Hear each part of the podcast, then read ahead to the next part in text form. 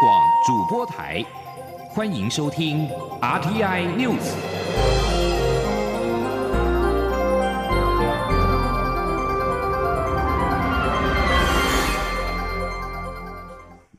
各位好，我是李自立，欢迎收听这一节央广主播台提供给您的 RTI News。COVID-19 武汉肺炎疫情全球延烧，台湾的确诊个案数也再写单日新高。中央流行疫情指挥中心今天宣布新增加二十七起确诊个案，当中仍属于境外移入为大宗。不过，指挥中心也宣布新增一例死亡病例。换句话说，台湾总共累计有一百三十五例的确诊案例，有两例死亡。记者郑祥云、肖兆平的报道。国内 COVID-19 武汉肺炎确诊数又写下单日新高。中央流行疫情指挥中心二十号宣布新增二十七例确诊个案，其中二十四例是境外移入，有三例是本土病例，显示这波疫情考验是聚焦在机场防线。指挥中心指挥官、卫生福利部部长陈时中指出，这波新增移入个案多从欧美。埃及、土耳其等国家，其中还有八个人有多国旅游史。他说：“旅游的国家包括很多哈，美国、加拿大、法国哈，那大概基本上来讲就是哈，到欧洲的大概十二位哈，那美国六位，加拿大一位哈，中亚三位，亚洲两位。”而在三例新增本土个案当中，有一位是三十多岁无出国史的男性，怀疑是可能跟从美国返国的上司接触有关。另一位确诊个案，也就是先前跟家人去希腊旅游返国确诊的第五十九案高中生的同班女同学，该班级至今已经有三人确诊。最后一位确诊个案曾经接触过从欧洲跟对岸回台的人员，而医疗单位正在厘清感染源。当中，纵观国内一百三十五例确诊病例当中，共有一百零二例境外移入个案，以及三十三例本土个案。虽然多数病患持续稳定住院治疗，但二十号指挥中心也宣布新增第二例的确诊死亡案例，也就是第二十七案北部八十多岁患有慢性病的老翁。指挥中心专家小组召集人张尚纯表示，几种可以尝试使用的药物都已经投入治疗。但最后则因为败血症休克过世。他说：“尝试过抗艾滋病毒的药物，那也尝过奎宁类、哈 c o r p i n 类的药物，有都有尝试过。那不过最后因为情况还是。”不容易好转，然后最后因为有败血症、并发败血症休克而过世。虽然案例不断攀升，但陈时中表示，从三月十四号至今，共有七十九例境外移入个案，六例本土个案，当中有两例源头有待厘清，不过还算是零星社区感染。而现在重点则是要对这一波反国潮做好管制，一定要守住防线。中央广播电台记者郑祥云、肖兆平采访报道。面对疫情全球大流行，大批国外留学生近日也急着要返回台湾，遭到部分网友批评，对国内防疫量能造成压力。疫情指挥中心指挥官陈时中今天呼吁民众应该有同理心，不要仇视。更重要的是，希望这些返国的人民在这段时间配合政府做好相关的检疫跟防疫工作，让台湾能够安然度过这关键的两个星期。为了维护我国人健康及旅游安全，外交部今天宣布将全球所有国家和地区的旅游警示灯号调整为红色，从台北时间二十一号凌晨起生效。外交部同时也提醒国人，防疫期间应该避免所有非必要的出国旅行。记者王兆坤的报道：全球俗称武汉肺炎疫情持续扩散，中央流行疫情指挥中心宣布，从二十一号起。提升全球国际旅游疫情建议等级至第三级警告。外交部表示，为维护我国人健康及旅游安全，配合指挥中心，相应将全球所有国家及地区的旅游警示灯号调整为红色，建议国人避免前往。外交部发言人欧江安说：“外交部也提醒国人，在防疫期间，应该要避免所有非必要的出国的旅行。在国外的国人，如果遇到紧急状况，请联系最近的代表处或办事处寻求协助。外交部的旅游警示是为国人出国旅行提供参考资讯，而针对外籍人士，我政府则已于十九号开始限制非本国籍人士入境台湾。另一方面，在疫情扩大情况下，许多国家的防疫管制措施是直接关闭边境或禁止外籍人士入境。欧洲就有不少国家采取这种做法。截至二十号下午为止，全面关闭边境的国家包括丹麦、匈牙利、意大利；禁止外国人入境的国家包括捷克。芬兰、科索沃、拉脱维亚、立陶宛、蒙特内哥罗、北马其顿、波兰、斯洛伐克、西班牙，而塞尔维亚是禁止外国旅客入境，瑞士禁止非申根国家民众入境。美国从十三号开始实施三十天欧洲旅客禁令，目前并已提升全球旅游警示，建议公民不要出国。加拿大是以关闭边境。外国人不准搭机入境。在我友邦方面，马绍尔群岛禁止所有外国人入境；瓜地马拉关闭陆海空对外交通；洪都拉斯也关闭陆海空对外交通；而圣露西亚禁止游轮停泊。中央广播电台记者王兆坤台北采访报道。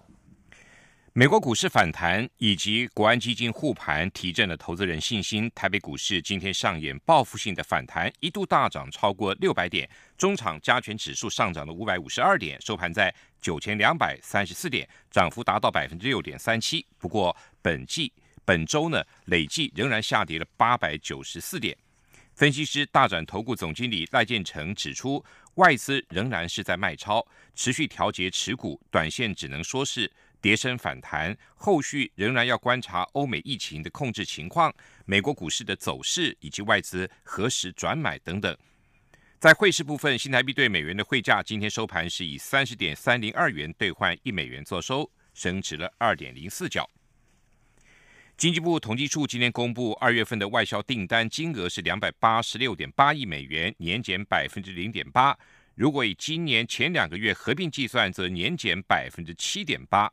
统计处指出，武汉肺炎疫情对二月份接单的影响超乎预期，而随着疫情扩散到欧美的消费端，实际的影响可能还会更大。记者谢嘉欣的报道。武汉肺炎造成中国供应链断裂危机。经济部二十号公布二月外销订单金额两百八十六点八亿美元，年减百分之零点八。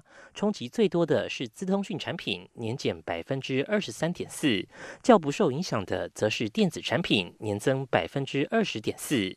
经济部说明，二月订单受疫情冲击的金额高达四十九点六亿美元，高于先前预期。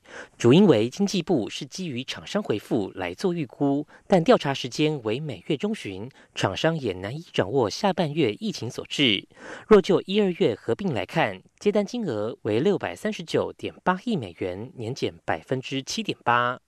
值得留意的是。二月海外生产比大幅下降至百分之四十点七，创史上最大降幅，也是二零零六年六月以来的最低点。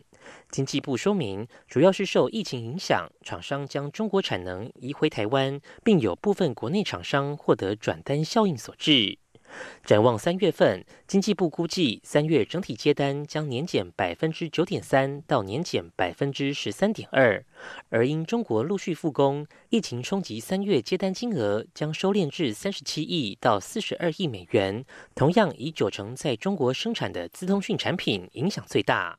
经济部统计处处长黄瑜玲说：“自通信产品它大概会减少二十多亿美元，减少金额占我们预估三月份减少的金额大概是百分之六十五，它是为最大宗。第二次大的话就是我们的塑橡胶制品，这个占了百分之六点一，大概是两亿到三亿美元。”那机械也大概差不多了哈，大概两亿到三亿美元。不过经济部也强调，随着疫情逐渐蔓延到欧美消费端，恐全面影响接单表现。但厂商在本月中旬回复时，可能也没有预估到这样的情况。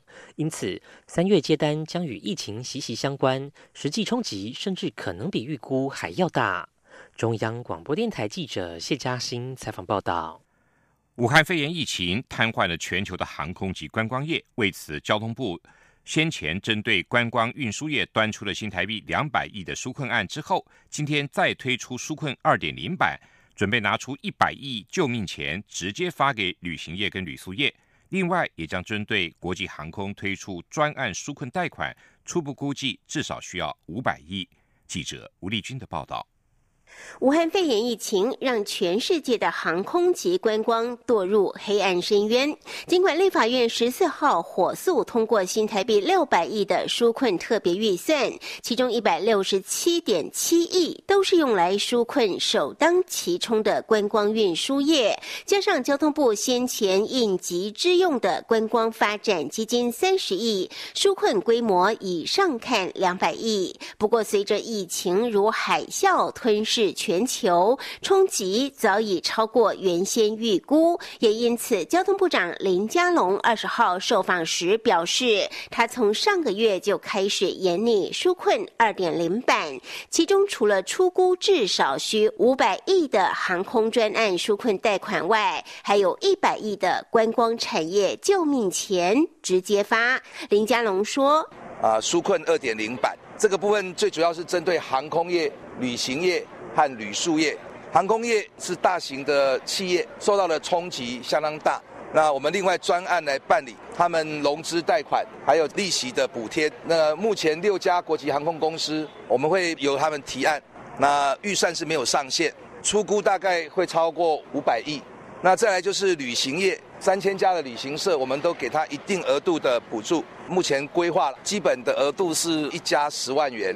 另外，由于旅行业没有太多不动产，最大的资产就是员工，因此纾困二点零也将针对全台旅行社的四万名员工薪资着予补贴，希望旅行社不裁员、不减薪，大家一起度过难关后再重新出发。至于全台三千五百家旅馆以及九千多家合法民宿的员，工薪资，交通部也将比照旅行社模式给予一定的补助。连之前许多旅行团受疫情影响陆续取消，衍生的手续费退费纠纷，由于累计金额已达三亿元。交通部也将出手协助解决，同时加码人才培训方案，以减轻雇主人事负担。林佳龙也透露，航空专案纾困贷款已于日前跨部会会议通过一百亿的救命钱。蔡英文总统也在十九号的会议中指示主计长筹措。不过，纾困二点零具体细节约三月底才会完成，还要报到行政院及。总统府后才会正式对外公告。中央广播电台记者吴丽君在台北采访报道。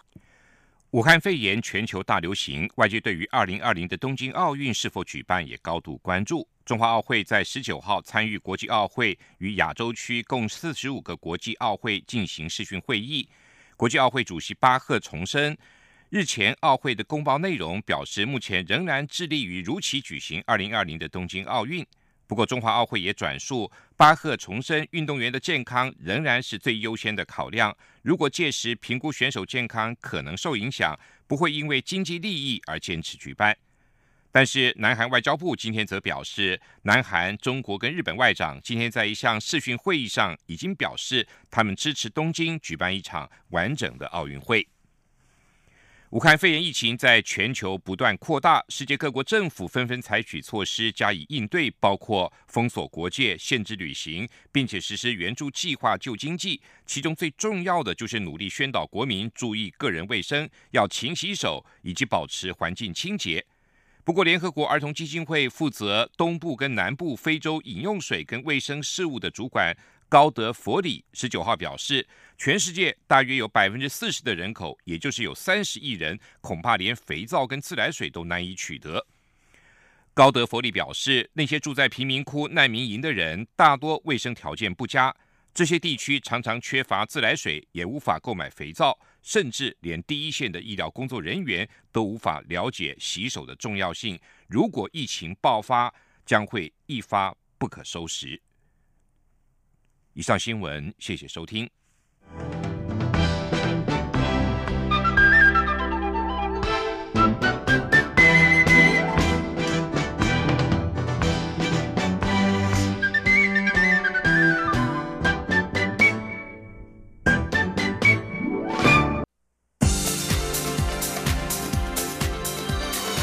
这里是中央广播电台台湾之音。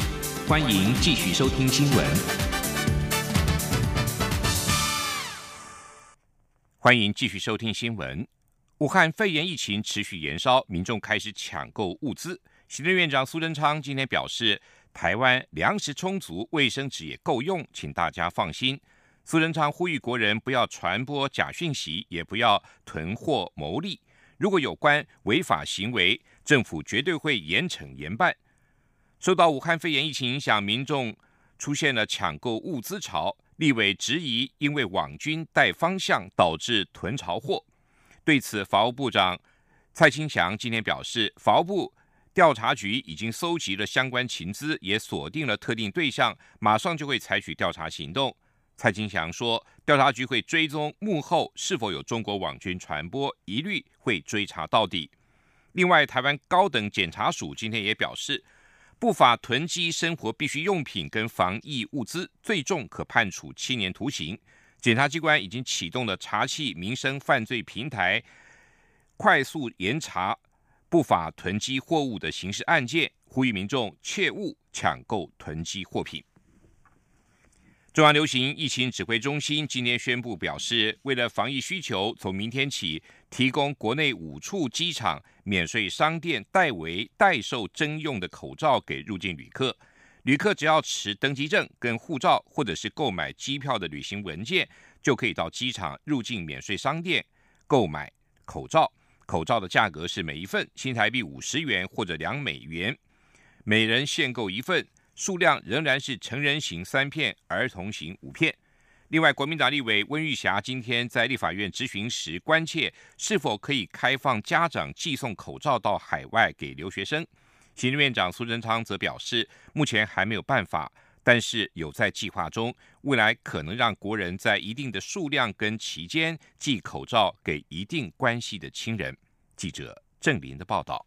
国民党立委温玉霞二十号在立法院会质询时表示，欧美各国武汉肺炎疫情紧绷，台湾很多海外留学生买不到口罩，家长也没办法寄送口罩给孩子，政府是否有办法解决？例如寄到外馆让学生去领，或是适度开放等。行政院长苏贞昌表示，台湾提早管制口罩出口，并且大量生产，因此在国内人人买得到口罩。同时，外交部也取得指挥中心同意，提供口罩给外馆的工作人员。和眷属，但其他海外的学生和国人是否也可以领口罩？目前还没有办法。因为只有两点情形：第一，数量咱这阵也阁是伫咧关制中，不是无限的；第二点，外馆有哪有人力的困难，所以这阵讲上水外馆啊，所有伫因为有的国家真大，啊，讲拢要来个外馆，有伊的困难。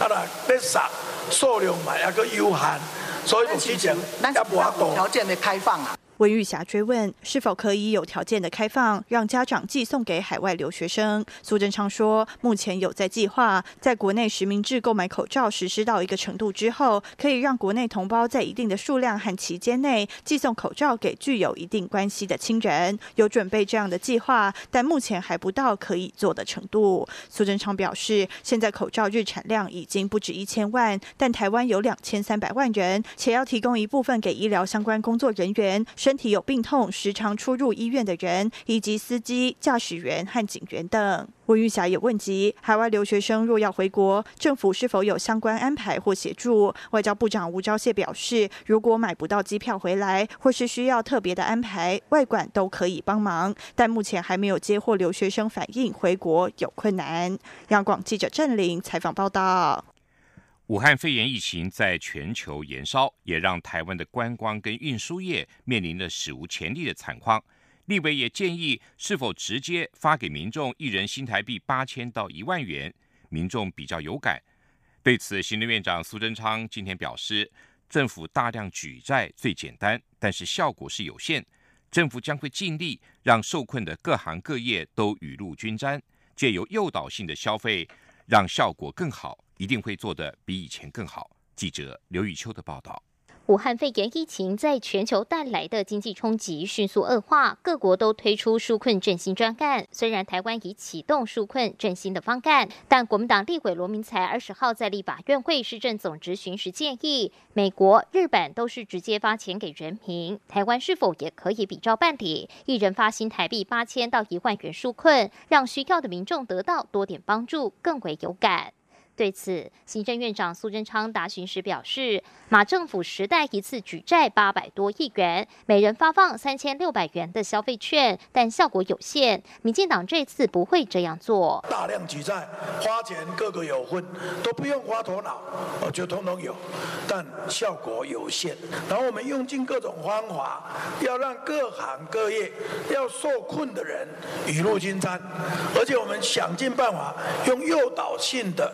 消费让它产生效果更大，我们希望能够做的比以前好。而武汉肺炎疫情肆虐全球，多国已进入锁国状态。罗明才也关切台湾是否可能与全世界在共同时间点封城，也许疫情就能淡化。孙仁昌则表示。专业判断并不认为封起来就是最好的方法，就如同政府也没有采取学校全部停课。台湾在防疫上是超前部署，步步为营。至于受疫情影响，台股连日表现震荡。罗明才询问，若未来疫情扩大，证券交易所有无可能关闭？金管会主委顾立雄则说，这绝对没有在政府的考量范围之内。台股的基本面表现仍然不错。另外，高雄市长韩国瑜罢免案正在进行第二阶段的联署审查，若通过联署，预计将在六月进行罢免投票。罗明才说，为了避免群聚活动，建议苏贞昌以行政院长的高度出面喊话，不罢韩。不过，苏贞昌对此则表示。选举罢免是人民宪法的权利，不宜由他宣布是否进行或停止。何况这次罢韩是民间所发起，会不会成功的关键在于被罢免的人，不在于行政院长。中广电台记者刘秋采访报道。新任国民党主席江启臣日前接受国民党前主席洪秀柱的网络节目专访，专访内容在今天下午完整公布。对于洪秀柱询问是否承认自己是中国人。江启臣回应说：“他出生在台湾，但在血缘跟文化上都跟中国有关，所以他是台湾人，也是中国人。”记者刘品熙的报道。国民党主席江启臣的两岸论述备受瞩目。国民党前主席洪秀柱开辟网络节目“护宪保台论坛”，日前专访江启臣，完整的专访影片二十号下午公布。江启臣指出。国民党缔造中华民国之后，开始实施宪政，不管是原有的宪法，或是宪法增修条文，实施至今都没有修改过。他认为，无论蓝绿执政，都应该回归宪法，避免意识形态无谓的内耗。如果要改变国家目标，只有修宪意图。执政者绝对有责任告诉人民，如果修宪，尤其涉及领土、国号、国旗等修正，所应承担的风险与社会成本，人民才能清楚选择。他相信全民会做出智慧的决定。这也是为什么，即便民进党现在执政，却不敢将其过去的台独主张在宪法或公投上付诸实现。他表示。所谓的台独就是法理台独，必须透过制宪宣布独立。他反对变更宪法、变更中华民国。洪秀柱指出，民进党现在不推动法理台独，而是去中国化、去中国文化化，也就是隐性的台独。对此，江启臣表示，这与法理台独不同。他认为，不管是血缘渊源，像是民众每天去庙里拜的神，生活中有太多东西都与中国大陆相连，刻意切断这些历史渊源与文化的意义并不大。国民党的责任就是要维护传承这些文化。洪秀柱进一步询问是否承认自己是中国人，江启臣说他是台湾人，也是中国人。中华文化保留最好的是在我们台湾，可是现在是逐步逐步的，这不是个政治的用语，真的就叫去中国化、去中华文化化，这会影响到什么？影响到个认同的问题。就像我要问你说，请问江主席，你承不承认你是中国人？你要怎么回答？基本上啊，我们当然，我我们出生在台湾，嗯但是我们在血缘文化上面，嗯哼，都跟中国有关，嗯哼，所以基本上我是台湾人，也是属于中国人啊。对于外界认为国民党必须调整九二共识，江启臣表示。九二共识背后的精神就是两岸搁置争议、求同存异。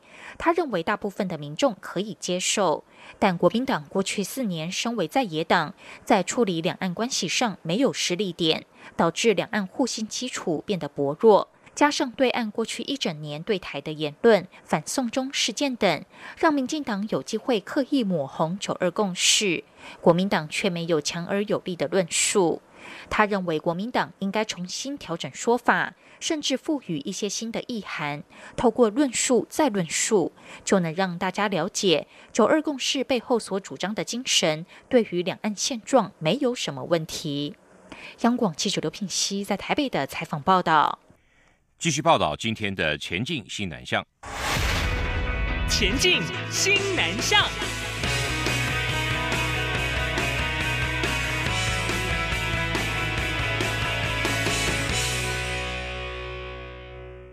由于缅甸当地对于 COVID-19 武汉肺炎疫情的资讯有限，因此日前主动的向星光医院求助。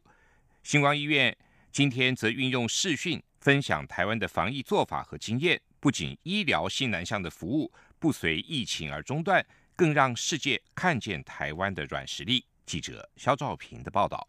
COVID-19 武汉肺炎全球肆虐，许多医疗资源相对匮乏的国家在防疫上面临很大的考验。而台湾防疫近来成为国际焦点，因此长期与星光无火师纪念医院合作的缅甸当地医院就主动向星光医院提出防疫咨询。但由于国际疫情严峻，医护人员又管制出国，于是双方就透过视讯交流意见。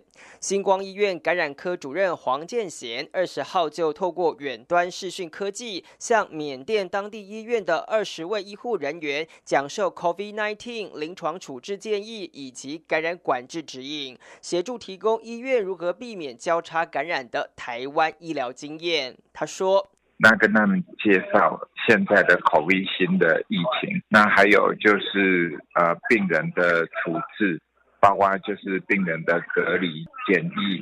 那跟我们啊医护人员的一些防护这样。除了分享感控做法，黄建贤也说，缅甸医疗人员也很关注台湾的检验技术与方法。他进一步解释，快筛虽然可以大量检验，但准确率跟核酸检验相比来得低。况且几十分钟跟四小时的差距其实不算太大，加上台湾个案数还不算很多，所以多以核酸检验为主。而这项检验方法更引起缅甸医疗人员关注。不过，根据缅甸医疗情况来说，黄建贤还是建议缅甸应采用快筛做法。他说：“因为做的检验测里面有病毒污染的危险，所以实验室的测试的规格比较高。那还有实验室的检验人员要求比较高。”所以，这不只是不只是花钱买机器，你还必须要有教育训练，然后还有就是负压的这个实验室的监制。所以其实这个难度是比较高的，比较不适合说没有经验的实验室直接去做，所以他们是比较适合做快筛。台湾防疫经验已经获得国际瞩目，而透过星光医院与缅甸医疗人员的视讯模式，不仅让医疗新南向的服务不随意中断，还让全球知道台湾 can help。中央广播电台记者肖兆平采访报道。季风带书店坐落在台北的大道城老街区，有别于多数东南亚主题书店以原国家客群为目标。季风带书店致力于将东南亚的文学介绍给台湾读者，带着读者一同乘上吹往南向的风。季风带店长陈冠廷表示，台湾民众对东南亚的理解其实很少，而从文学开始会是一个很好的方式。他说：“从现今开始，网络发达，确实能够提供不少获知东南亚资讯的管道，但是对消息来源的真实性跟完整性都无法保证。而阅读实体书籍的方式，能够更有效的去了解最真实而且正正确的样貌。”陈冠廷表示：“希望用文学跟社会科学，让台湾人对东南亚文学的想法改变。文学主要是故事，社会科学则是比较偏向理论。这两者对于读者在建立自己对东南亚文化的想象时，可以起到相辅相成的作用。以上新闻由李自力编辑播报，谢谢收听。